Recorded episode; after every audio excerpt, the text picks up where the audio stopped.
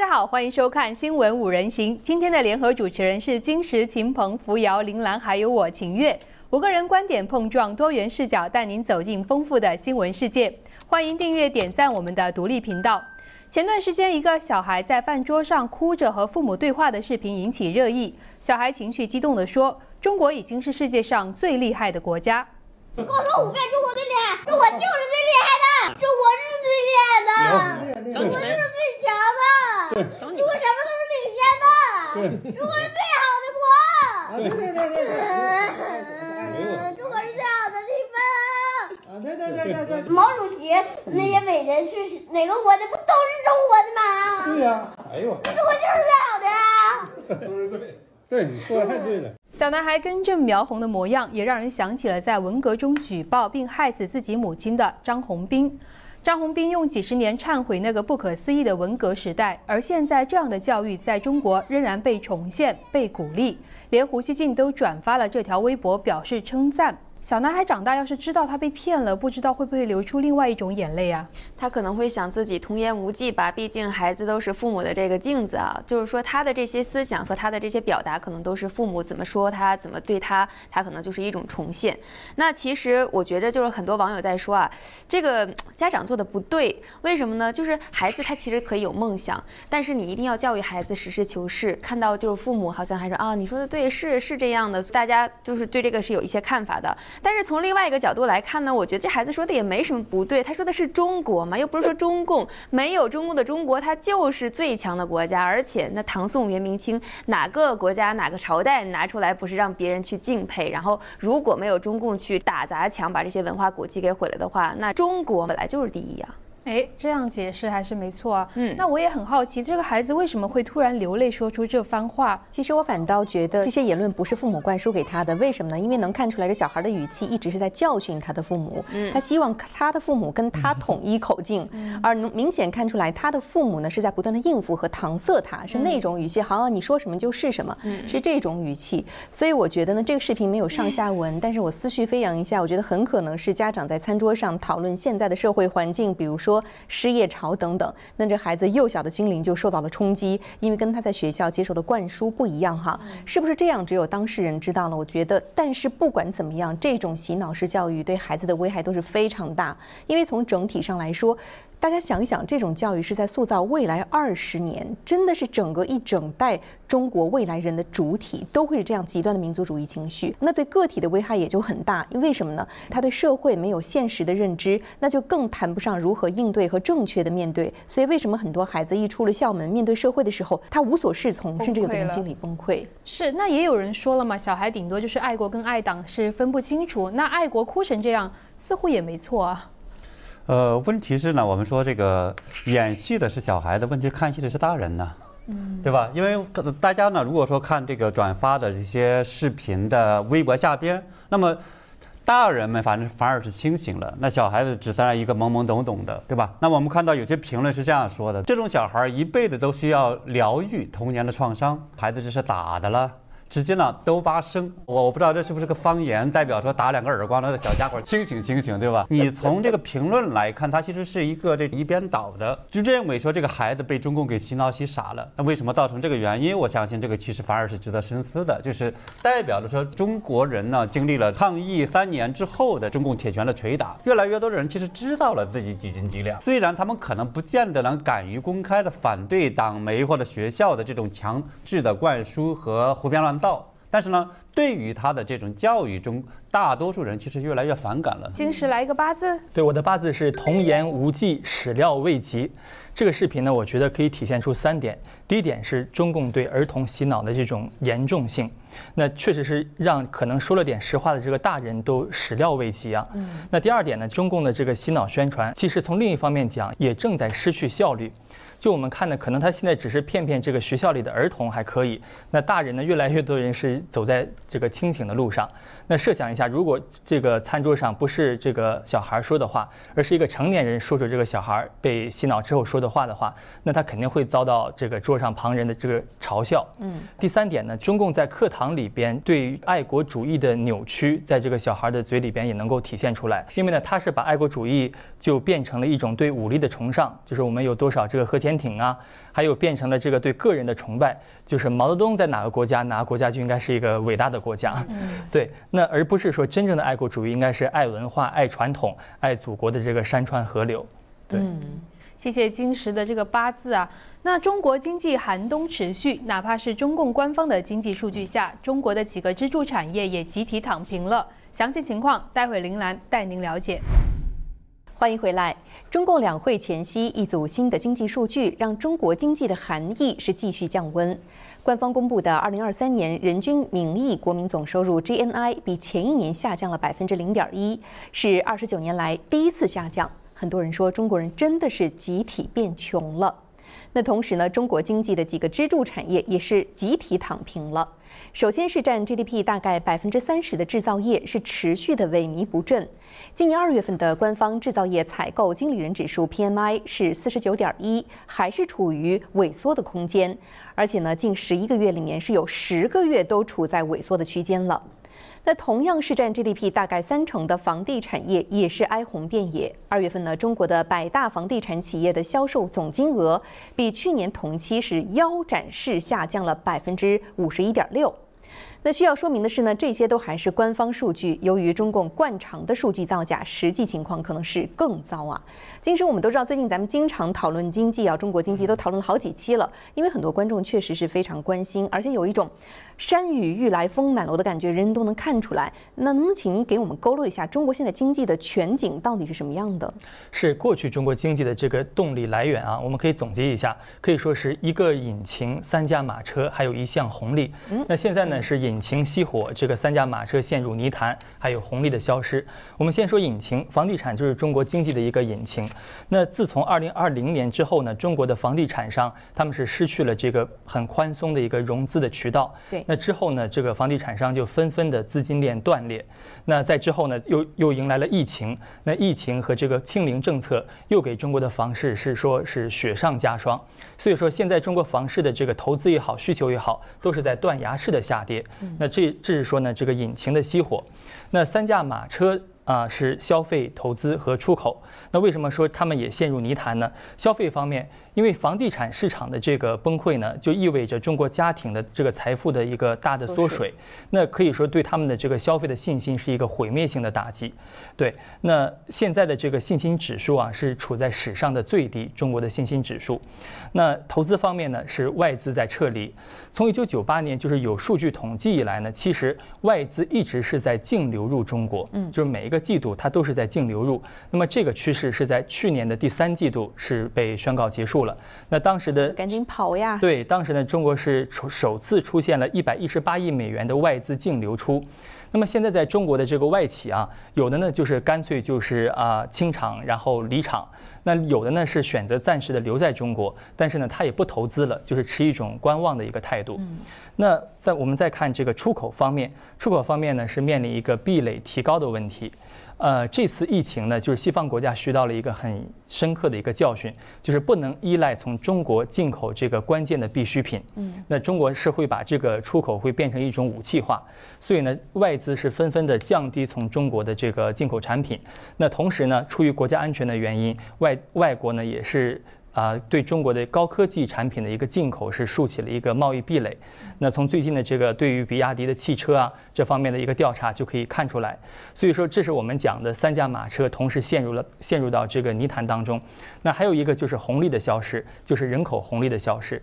那中国的现在是人口严重的在老化当中。那有人说呢说。台湾也是人口在变老，那还有日本呢，还有欧洲啊，那都是有人口老化的问题。但是呢，所有这些国家，他们都是在人口老化之前，他们已经变成了一个富裕国家。嗯。而中国呢，现在可以说是叫做未富先老。对。对，那就这就意味着摆在中国面前呢，就是一个难以逾越的中等收入陷阱。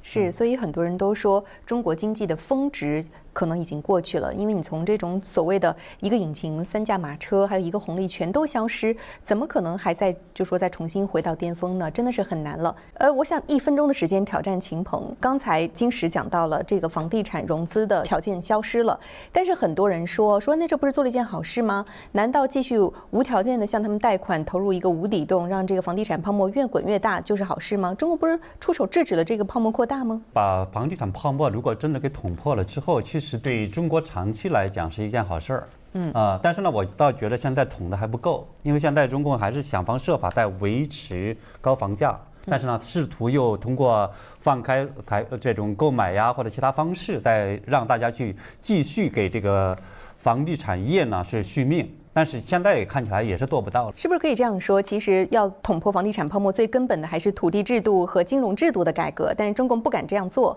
价格，这个我觉得是很重要，就让市场真正的决定价格。第二个呢，就是把土地真正的私有化、产权私有化，现在这个也根本做不到。是，我们也看到路透社呢有篇报道说，估计中共会在即将召开的两会上宣布发行一兆元，也就是一万亿元人民币的这个特别国债，可能是用于食品和能源等这些战略的产业。那这种大手笔啊，很容易想到二零零八年的时候那个四万亿的刺激政策。当时的这个四万亿虽然是被外界诟病说是饮鸩止渴。长期看呢，它不仅是推高了通胀，加剧了房地产等这些铁公鸡项目的泡沫，制造了债务陷阱等等。但有些人说，不管怎么样，当时短期是起到了一个强心针的作用啊。那秦鹏你怎么看？你认为这次的一万亿到底能起到多大的作用呢？呃，一万亿在普通的老百姓这个眼里边，或者一些这种企业或者投资人眼里边，可能是一个大钱，嗯啊，对吧？但是在整个的这个中国经济的角度来看，或者长远发展这个角度来看，实际上是一个很小的一笔钱。所以它整个起的作用上来讲呢，我认为它是基本上起不到什么作用，甚至呢是扭曲整个市场或者整个最终的经济的结果。我们比较一下，就是在讲说这个二零零八年的时候，中国的 GDP 是多少呢？是三十一点四万亿，那么现在呢是一百二十六万亿。所以呢，如果当时的四万亿相当于是今天的十六万亿的投资，才会有同样的规模。嗯，那么这是一个。另外一个呢，我们经常会在经济学里边有个规律，叫做边际效用递减规律。打个比方讲的话，就是一个比如三岁的小孩儿，对吧？你吃一个苹果或者吃吃吃一个鸡蛋，可能就好了，对吧？但是大人不行，你得吃肉，吃呃肉禽蛋奶，还有或者吃很多东西，这个才能保。所以你当时的四万亿能起到效果，今天的十六万亿可能都起不到足够的效果。嗯。所以这个是同比例的十六万亿都未必能都未必能起到效果，何况你呢？只有一这个一万亿的这样一个规模呢，对吧？当然也有人讲说，今年可能会发行整体的国债，大概会达到九万亿。这个特别国债这个其中是一万亿，呃，但是呢，即使这九万亿，其实我们讲说这里边也有很大的问题，因为它有一些实际上是借呃借新还旧，嗯，还有一些呢是可能用来这个补补充说因为这个经济下滑或者是房地产的这个收入下降带来的整个。呃，各个政府的这种呃财政支出的呃严重缩水，所以相当于是补充那个部分去了。所以它其实真正里边能够起到刺激经济的作用的，实际上是很少的一部分，对吧？而何况呢？你说就像吸毒一样，你采取这种刺激的方式，其实是越来毒量需要越来越大，而不是越来越小。那么还有一点呢，我们说这个投资方向上其实也有问题，因为现在中国最大的问题恐怕不是这个投资少了，嗯，是消费者没钱。对吧？大家不敢消费，所以呢，你应该在信心上去打这个，给大家打一个强心针，对吧？你应该在这个消费端给大家发钱，这这也是我们看到很多经济学家所呃强调的一点。但是中共现在的这个一万亿看起来还是想给它投到生产端、供应端，那么这个结果会起到作用吗？我认为起起不到。嗯，是。也谈到这个，刚才我们都讲到了中国这个经济现在是。动力也失去了，然后中共的这个所谓的救市措措施啊，也是缘木求鱼，根本没有办法发挥作用。那其实呢，还有一个数据也是相当的关键，就是三驾马车中的这个出口，现在遇到很大的麻烦。一方面呢，是对过去传统的大客户，美国、欧洲、日本啊这些出口都是大幅的下降。那另一方面呢，是不少过去的畅销品类现在也是卖不动了。但是唯独有一个叫做新三样在拉动出口的增长，分别是电动载人汽车。锂离子蓄电池，还有太阳能电池。但是呢，这其中的所谓电动载人汽车就引起了很多国家的警惕啊，特别是其中的所谓的领头羊比亚迪，现在呢是引起欧美非常大的一个反弹。他们到底在担心什么呢？那原因有五点啊。第一点，我觉得就是安全性。中国制造的商品，你觉得它能有安全性的这种保障吗？就是说，现在看到很多这种新闻，不光是在美国，其实在中国也有，比亚迪的电池就是安安静静的放在那儿，它就着了，然后它又着火了。现在比亚迪有两个名称，一个是。叫做自然王，第二个叫做名副其实的火车，就是起火的车。哦那至少在二零二二年的时候，有三十六起比亚迪的电动车起火或者是爆炸的事件，都是在静止的情况下发生的。第二点，中共的这种补贴，那现在其实欧美已经注意到了。我们知道中共看中的这些企业，它一定会去给你，就是说给你很多的福利，什么免免税吧，或者说是给你就是很多的呃补贴福利等等。还有免然后当免费的土地使用啊，对，等它其实是有一，它有是一套的，是有四大环节。一个是第一是原材料的供给，第二个是电池的生产，然后是软件开发，再到就是官方宣传，帮助他说这个有多好。那是有四个环节，当局会去一直拔苗助长，导致这个企业就会疯狂的生长，它不是适应这个市场规律的。那欧盟是在二零二三年的时候九月份，它是发表了一个这个盟情咨文，它当时就是说他们在启动一项调查，就是针对从中国出口的这个电动车的这个反倾销，然后还有这种反补贴的调查。也就是说，现在欧美都已经重视到，其实中国这方面问题很严重。那比亚迪有一款海鸥，这个叫掀背车，它的起价是一点一万美元，这个在海外根本就不太可能。你怎么可能这样？你你这样让海外的这些汽车市场怎么怎么活，对不对点一？万美对呀元呢，太便宜了。这比二手车、三手车、四手车还便宜了。那第三个是，我觉得中国现在在借机去给自己营造时与势。中国现在可以说是升级为了全球最大的电动车的这个出口商、出口的一个国家啊。那这样子，一方面中国人不消费，库存确实很多；另一方面，他借这个市场去进军国外，然后在海外上要去取得这个话语权。接下来他会要很多的去跟其他的这些国家可能要去威胁。第四个我觉得很重要，就是中共在催化第四场石油危机。他现在就看着哦，俄罗斯你把这个石油能源给我控制好了，然后哈马斯那边你仗继续打，让这个油价继续抬高，然后他可以就是插这个空档，它可以让它的这个电动车可以进军海外。那第五点，我觉得也是目前美国最看重的就是。信息安全，电动车你进去之后，你要输你个人信息的，最起码你个人的住址你要输进去，你家人的住址你要输进去，你去哪儿活动，你经常走的路线是哪个，信息全在中共那儿，能能安全吗？你说？嗯，而且它车上有太多的传感器，不仅能搜索车内，也能搜索车外的路况、你车内的对话，甚至说是听的音乐，然后你跟家人传输的信息等等，都而且你能通知道电动过联网传车输给他。对啊，电动车是可以远程遥控的。之前不是美国伯恩斯这边的这个呃 CIA 的这个什么局长，他就说担心中共会在台海发生危机的时候，他控制美国的这个就是情报部门的这些系统。嗯，那现在如果电动车也被他控制了，是不是大家出个门你都可以远程控制了？是，所以现在很多欧洲、美国都会出台很多政策，政策来调查中国的这些电动载人汽车到底是不是存在规模性的国家的补贴。如果有的话，可能会进行一些反倾销的一些举措来进行限制。但是我们知道，每次美国、欧美啊有这样的举措的时候，中共他就会说：美国你不也本补贴本国的这个汽车产业吗？为什么中国补贴就不行呢？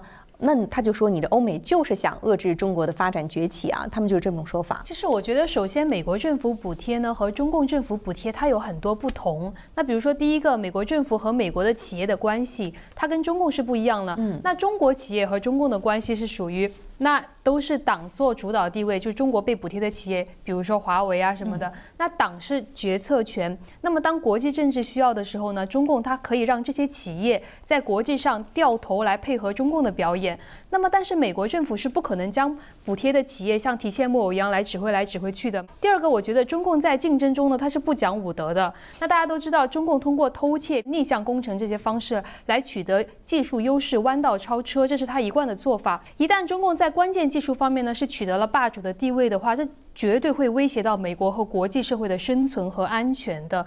那大家都那怎么办？那你说美国此刻还不补贴吗？那不就是相当于你打我我不还手，然后你这个付出的可是美国大家的安全啊，对不对？国际社会的社会的安全，所以美国的补贴行为，我觉得是一种自我防卫的行为。所以我觉得总结下来呢，中共政府的大肆补贴呢是穷兵黩武，破坏市场经济的架构。那美国如果还让他肆意的补贴而不作为的话，那岂不是才真的奇怪啊？我的观点其实不太一样，哦就是如果说我们是为了替代中共的不安全产品，比如说是像华为的设备、港口的这个大型的这种起重机，这些是可以补贴的。因为它作为一个投入了巨额资金的这个企业来讲，如果说你不给他钱，他很难有动力去替换相关的设备，这是可以的。但是呢，如果说是为了遏制中共的这样的一些这种倾销或者其他做法，我认为通过补贴的方式其实不是一个很好的选择。即使从目前这种新能源汽车角度来讲，目前呢，美国其实采取了其他方法把比亚迪给吓住了。第一个是要打关税牌。如果进入美国市场要百分之二十七点五的这个关税。第二个记起了一个这个安全牌。从现在来看的话呢，比亚迪被吓住了，就是因为安全牌起作用了。哎，第三个，我认为呢，就是说这个补贴它并没有起到纠正市场的作用。像特斯拉真正在整个市场中非常有创新力的企业，特斯拉它只是剧场是通过创新，通过。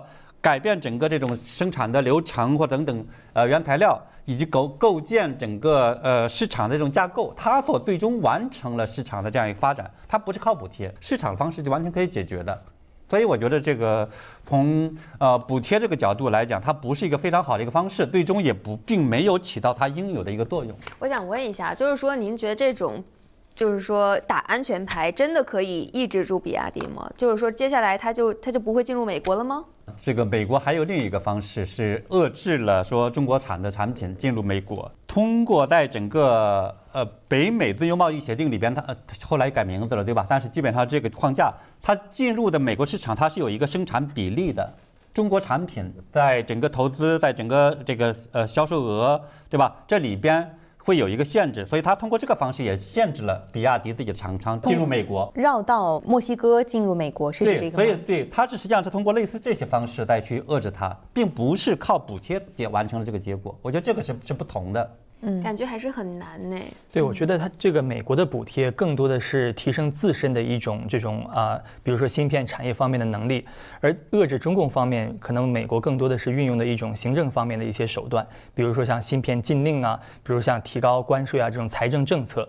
对补贴，我觉得更多的是，比如说，如果你没有补贴的话，那因为市场经济它是追逐利润的嘛，它就可能去追逐那些生产成本、土地成本更便宜的国家去设厂，所以这样的美国企业就没有太多的动力在美国本土来设这个芯片厂。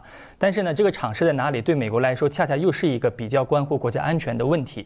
就如果说你设在中共或者设在台海，一旦爆发战争的话，你这个芯片你就运不过来了嘛。对，所以说呢，他用这种方式，用补贴的方式，就鼓励那些企业，包括外。外国的企业在美国来设芯片厂，嗯，来就是把这个生产移到美国来。美国其实也是对外国的企业也会也会补贴的，只要你在美国。呃，做商业行为，它也是补贴欧洲啊、日本啊这些国家，它都拨款的。对，所以我觉得补贴还是是蛮重要的。嗯，我觉得补贴更多的是出于它自身的一种忧患意识，要提升自身的竞争力而做的一种做法。对，其实世贸组织它对于这个补贴，它也并不是说完全禁止，但是它就有一些要求，就比如说你必须要公开信息公开。但是当时美国之所以和中共打贸易战，谈到补贴的问题，其中就提到有一条说中共的补贴信息不透明。就是他到底补贴了？他本来在世贸的条款中，他答应，对他答应说要披露相关的信息。但是美国有个数据，中自从哪一年开始以后，就再也没有披露过相关的信息了。它整个是一个黑箱运作，不透明哈。对，关于这一点，就是中美两国补贴的差异。那我再补充一两点。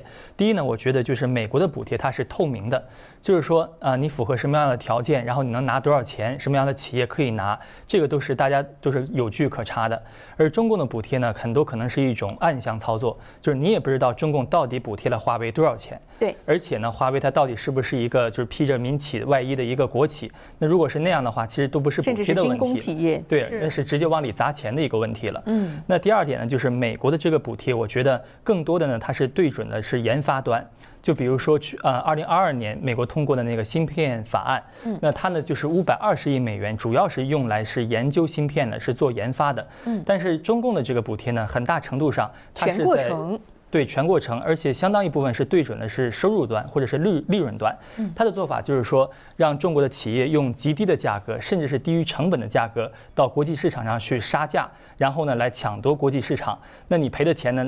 中共在补贴给你，在就是你亏损的钱，中共补给你，它是这样一种做法。其实呢，它就是一种国家支持的一种倾销的行为。对，那还有一点，我觉得更重要的就是刚才扶摇也提到了，就是说现在哈，中国它这个企业到国际上，它还不光光是说倾销商品、抢夺市场的问题，它更多呢是给西方国家带来一种信息安全和这个数据安全的威胁。那我们知道，从华为的设备到这个比亚迪的汽车，再到甚至是港口的起重机，它们都是数字化和。智能化的，他们都是可以跟北京来联网的。那它就可以帮助中共来做一个收集情报的一个工作。那其实西方的这个担心呢，也并非是空穴来风。我们知道，二零一七年的时候，中共是推出了一个法案，叫做《中共呃中国国家情报法》，当中的第七条呢，他就说，任何组织和公民都应当依法支持、协助和配合国家的情报工作，并且要保守所知悉的国家情报工作的秘密。那么这样看来呢，不不管你是华为还是比亚迪，它都属于这个法律当中说的任何组织当中的一部分。那么你就有义务替中共去在海外去做这样的情报工作，而且更关键的是，你做了这个情报工作，根据这个法，你还必须要保密，你不能说我正在做这个情报工作。那这也就是为什么西方国家特别担心这些企业的一个原因。而且我觉得，其实美国也不针对，不光是针对像比如外企比亚迪这样的外企，它对本国的企业也是这样的。一旦他发现你这个企业有反垄断的倾向，违反了他的反托拉斯法，他可能就会去出台一些措施，制止你形成市场的垄断，然后去压。你一旦形成垄断以后，下一步你就是抬高价格嘛，损害消费者消费者的权益。国内的企业都不允许这样，何况你是一个受外国政府补贴的企业，到美国来要垄断美国的市场，进行这种不不公平的竞争，哈，等是整个的在扭曲美国的这种经商、研发等等的这些市场经济的环境。中国的这个比亚迪产量现在是在不断的提高啊，因为中国毕竟还想，中共毕竟还想通过这个制造业来拉动经济嘛。但中国的消费力又下降，等于是深陷这个通缩的螺旋。本国消费力不够怎么办？很多国家真的很担心，中共为了处理这种过剩的产能，会向全球越加的这种低价倾销比亚迪等等一系列的这种工业品呢？那这种担心到底会不会让更多的国家开启跟中共的供应链脱钩的进程呢？值得继续的观察。好的，感谢您收看这一期的新闻五人行，下次节目时间和您再会。